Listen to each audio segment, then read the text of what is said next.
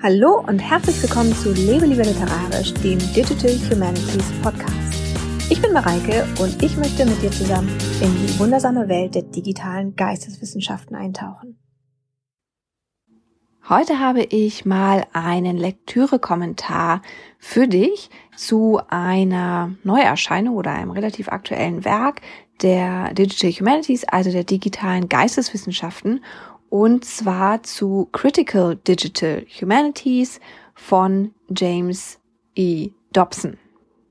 Und die eine grundsätzliche Frage, die mir beim Lesen immer und immer wieder durch den Kopf gegangen ist, ist, ob es diese kritischen digitalen Geisteswissenschaften, die Dobson da beschreibt oder proklamiert, also für die er irgendwie argumentiert, ob es die nicht schon längst gibt.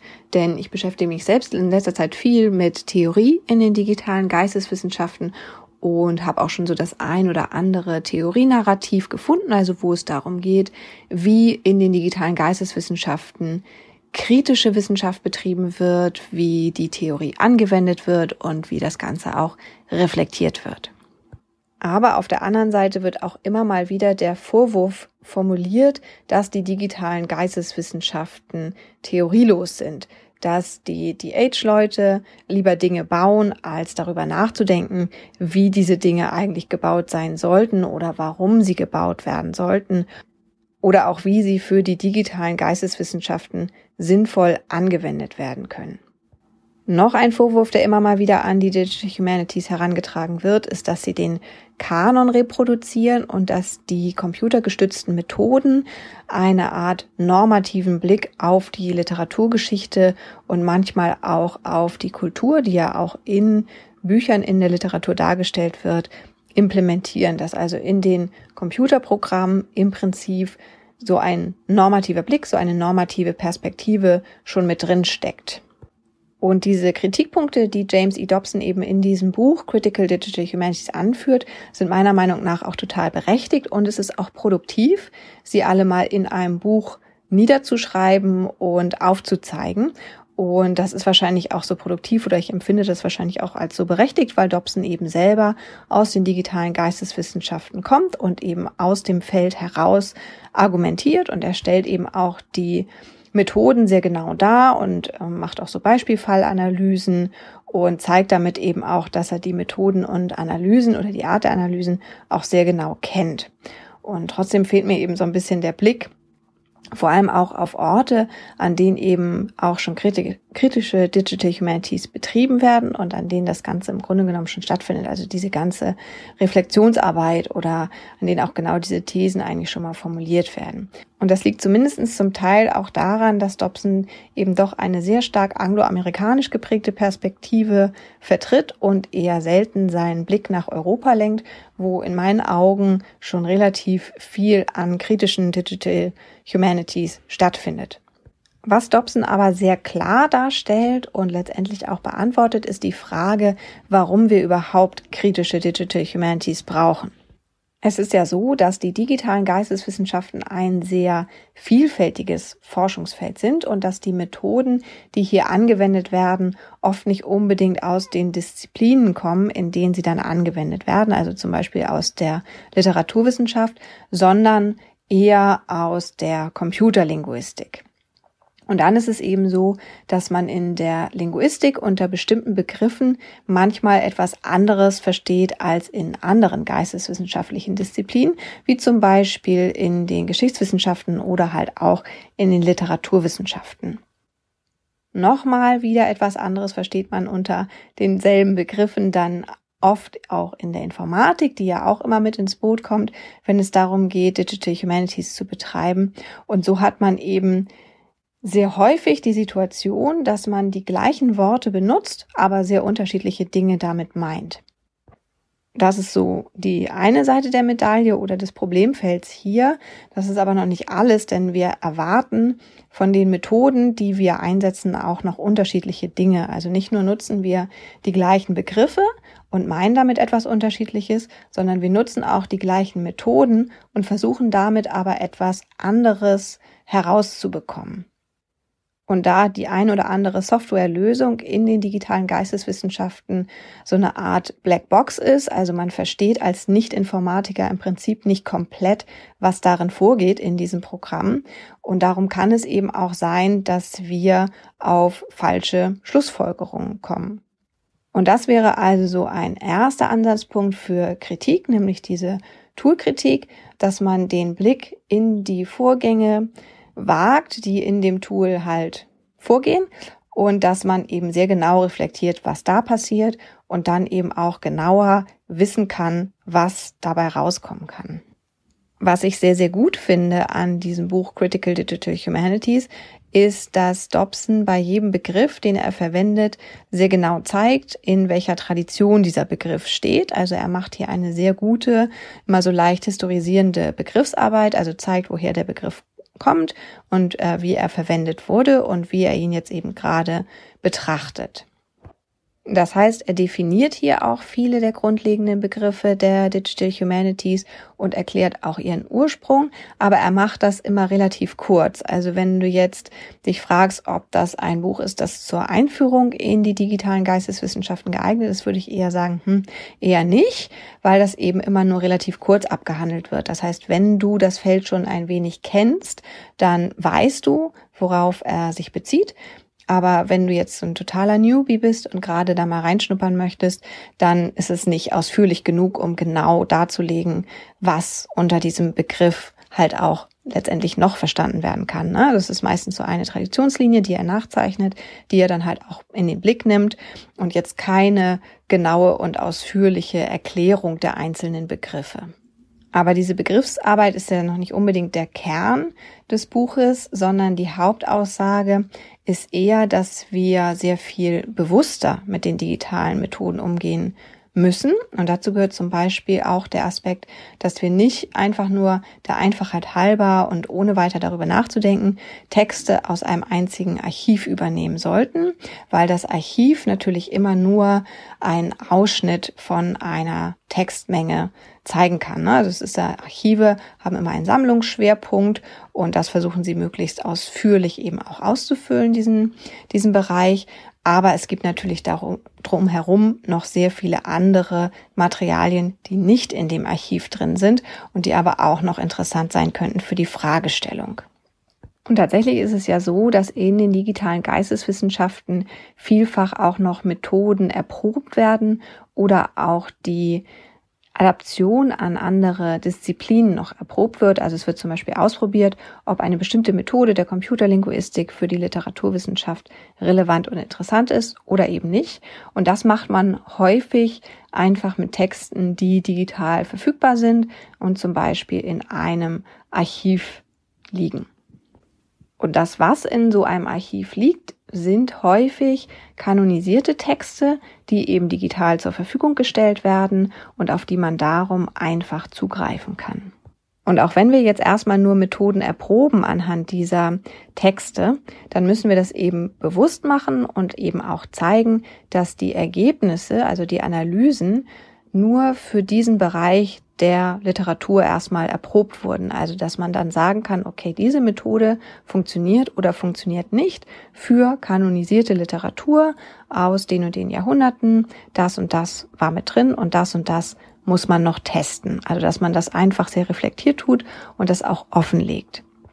Eine andere Sache ist natürlich auch, und das macht Dobson auch selber mit seinen Fallstudien, dass man sich bewusst auch Literatur hernehmen kann für die Tests, die eben nicht dem Kanon entspricht. Und das macht er zum Beispiel, indem er die Literatur eines besonderen Archivs für seine Fallstudien wählt, nämlich von einem Archiv, in dem nordamerikanische Sklavennarrative gesammelt werden. Und dann testet er also die Methoden an dieser aus seiner Sicht eher marginalisierten Literaturform und die ähm, vor allen Dingen auch nicht Teil des Trainingsprozesses der Tools gewesen ist. Also gerade wenn es sich um Machine Learning handelt, dann wurden die Tools eben eher auf kanonisierter Literatur trainiert und er überträgt das jetzt eben auf diese nicht kanonisierte Literaturform und guckt, ob das funktioniert oder ob das tatsächlich problematisch ist.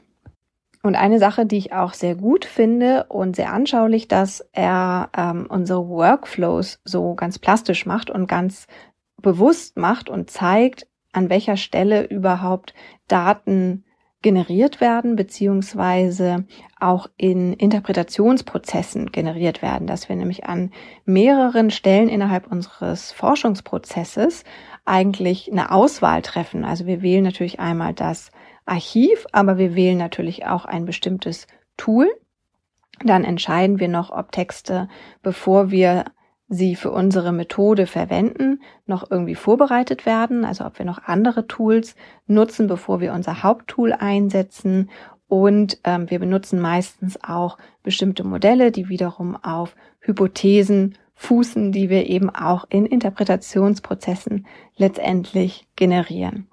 Und auch das sollte eben ganz bewusst gemacht werden und auch ganz deutlich gezeigt werden in unseren Ergebnisberichten, Erfahrungsberichten, dass es so etwas wie objektive Daten in den digitalen Geisteswissenschaften eben nicht gibt, sondern dass diese in Interpretationsprozessen auf mehreren Stufen herausgearbeitet wurden. Ein anderer Aspekt, den Dobson herausstreicht und der auch wieder etwas mit dieser Bewusstmachung, mit dieser Reflexion zu tun hat, ist, dass die Age-Methoden, also Digital Humanities-Methoden eben auch nicht alles können. Wenn man zum Beispiel Sentimentanalysen macht, also emotionsgeladene Wörter betrachtet und das mit einem Wörterbuch macht, in dem emotionstragende Wörter eben versammelt sind oder in dem man emotionstragende Wörter gesammelt hat und dieses Wörterbuch umfasst vielleicht 10.000 Ausdrücke, dann erscheint uns das erstmal viel, aber das sind natürlich bei weitem nicht alle emotionstragenden Ausdrücke, die in Literatur, in jeder Literaturform vorkommen können. Wenn wir zum Beispiel, jetzt mal eine andere Methode als Beispiel herangezogen, Topic Modeling betreiben, so bearbeiten wir die Datenbasis während des gesamten Prozesses auch immer wieder interpretativ, entfernen uns dabei von unserer eigentlichen Datenbasis, nämlich den Texten. Wir machen zum Beispiel Stoppwortlisten und setzen immer mehr Wörter auf diese Stoppwortliste und damit greifen wir natürlich in die Texte ein, aus denen ja quasi diese Wörter dann rausgezogen werden. Und das passiert, bevor wir eigentlich noch mit der bewussten Interpretation beginnen.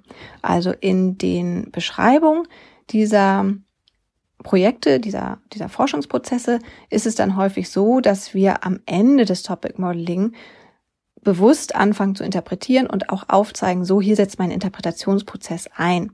Das entspricht aber nicht dem Vorgehen, sondern es wurde zuvor schon an vielen Stellen interpretiert. Zum Beispiel, als man eben die Stoppwortliste erstellt hat.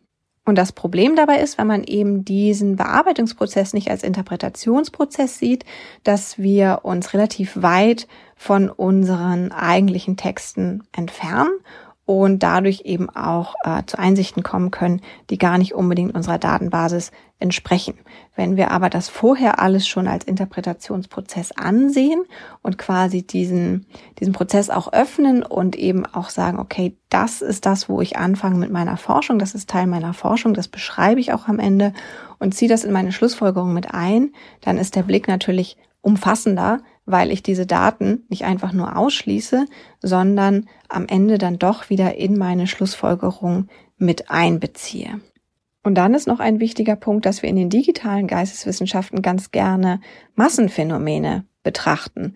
Also das, was in den eher traditionell ausgerichteten Geisteswissenschaften oder zumindest in den Literaturwissenschaften häufig sehr gerne betrachtet wird, nämlich das Abweichende, das Unnormale, die Ausreißer.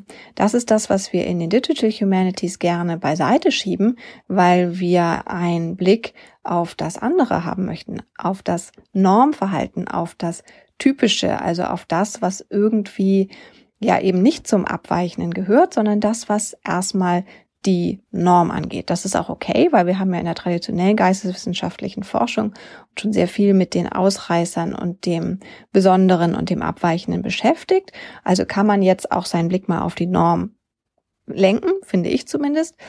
Aber das muss man eben auch wieder bewusst machen und sagen, das ist es, was mich hier interessiert. Es gibt hier Ausreißer, die betrachte ich jetzt nicht, aber man muss eben deutlich machen, dass es sie gibt und dass sie betrachtet werden könnten, nur dass der Fokus der eigenen Studie eben gerade woanders liegt. Und all das betrachtet Dobson eben, wie ich finde, sehr gut und sehr intensiv an einigen Digital Humanities Studien, auch an namhaften Digital Humanities Studien, in denen noch zu wenig von dieser theoretischen Reflexion drinsteht. Aber was mir fehlt, das ist so das große Aber, ist, dass er eher selten Positivbeispiele anführt. Das ist zum Beispiel anders als bei einem anderen kritischen DH-Buch, das ich vor kurzem gelesen habe, und zwar von Ropika Risam, in deren Buch New Digital Worlds. Das ist also so eine Art postkoloniale Kritik an den digitalen Geisteswissenschaften und darin hebt sie eben ganz deutlich auch Projekte hervor, die schon den richtigen Weg weisen und zeigt quasi auch, wie das richtig geht oder ähm, ja, was heißt, wie es richtig geht, aber zeigt eben, dass es schon Projekte gibt, die äh, diesen postkolonialen Ansatz aufgreifen und eben dem entgegenwirken durch Produktivität, durch eigene Projekte. Und das finde ich eben sehr schön, weil das eben ja einfach irgendwie den Blick so ein bisschen weitet. Wenn man dagegen Dobsons Buch liest, also da gibt es auch so ein paar Positivbeispiele, aber eben sehr viel weniger, dann hat man am Ende das Gefühl, dass die These, dass Digital Humanities theorielos sind, eher bestätigt wird, als dass er sie zurückweist. Also er macht das immer sehr in die Zukunft weisend äh, fest, dass er eben sagt, wir müssen zukünftig mehr kritisch arbeiten. Wir müssen zukünftig mehr Reflexion in unsere Forschungsprozesse einarbeiten. Und dadurch kriegt man eben so das Gefühl beim Lesen, dass es im Moment schlicht und einfach noch zu wenig Theorie in den digitalen Geisteswissenschaften gibt.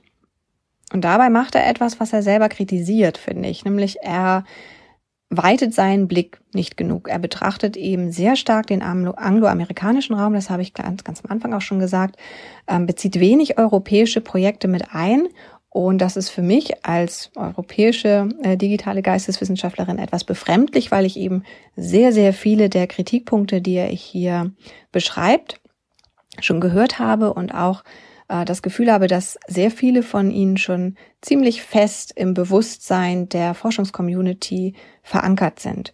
Also ich selber arbeite schon recht lange mit Kolleginnen und Kollegen zusammen, die eben digitale Geisteswissenschaften und Hermeneutik sehr stark zusammendenken, etwas, das Dobson in seinem Buch auch anführt, dass das eigentlich naheliegend ist und dass es zu wenig gemacht wird. Und da sind zum Beispiel Leute wie Jan-Christoph Meister oder Evelyn Gios oder Janina Jacke oder Rabea Kleimann, mit denen ich auch äh, zusammen arbeite, im Team, ähm, die eben eigentlich an dieser Sache schon sehr, sehr stark dran sind. Auch äh, bei einer anderen Forschungsmethodik habe ich das Gefühl, dass es da schon sehr viele auch kritische Studien gibt und das ist die Stilometrie, wo eben die äh, polnischen Kollegen Jan Rybicki und Maciej Eda eigentlich sehr genaue Studien machen und auch sehr stark hinter die Blackbox gucken, äh, was da passiert und wie sich das eben auf die Daten auswirkt und auch sowas machen wie äh, Cherrypicking beschreiben, also dass die sagen, man darf eben nicht sich zu stark von den Visualisierungen leiten lassen, sondern man muss immer auch dahinter schauen, was genau an äh, Prozessen eigentlich zu einem Ergebnis geführt hat, um das dann in die Interpretation mit einbeziehen zu können. Und witzigerweise oder interessanterweise kam das äh, auch in der Abschlusskeynote der diesjährigen Jahreskonferenz der Digital Humanities im deutschsprachigen Raum, also der DHD-Konferenz 2020, raus, dass das eigentlich eine sehr europäische Sichtweise ist oder eine sehr europäische Tradition, gerade dieses Zusammendenken mit der Hermeneutik. Und zwar hat Alan Liu dort in der, also aus Kalifornien, also auch eine amerikanische Perspektive. Und er hat eben in seiner Abschlusskino, die du übrigens auch auf YouTube betrachten kannst. Ähm, verlinke ich dir auch nochmal in den Show Notes. Und da hat er eben auch gesagt, dass es für ihn irgendwie ein ganz komisches Gefühl ist, jetzt hier eben äh, zu dieser Jahreskonferenz zu kommen und quasi vor Europäern, deren äh, Basis für die Forschung eben oft die Hermeneutik ist und äh, mit diesen Leuten oder für diesen Leuten eben in Form einer Abschlusskeynote genau über dieses Thema zu sprechen, obwohl er eben als Amerikaner von einer anderen Richtung herkommt.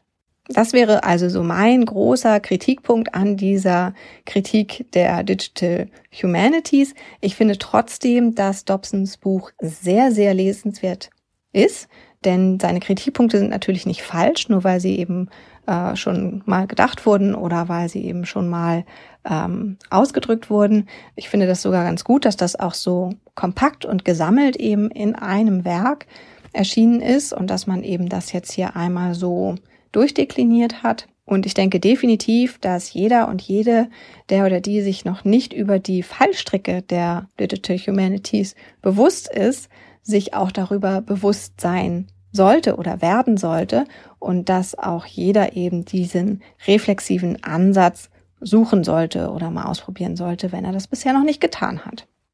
Aber ich denke eben auch auf der anderen Seite positiv und sehr hoffnungsvoll, dass dieser Weg, den Dobson hier zeichnet für die Zukunft und eben proklamiert, dass der eigentlich längst beschritten ist und dass es schon kritisches Denken in den digitalen Geisteswissenschaften gibt und mehr noch, dass das da auch schon ziemlich stark angekommen ist und dass das auch so schnell nicht wieder verschwinden wird. Das war es erstmal wieder für heute von mir. Nächste Woche gibt es wieder eine kürzere Begriffsfolge. Ich freue mich drauf, wenn du wieder einschaltest, wenn es wieder heißt, lebe lieber literarisch. Bis dann!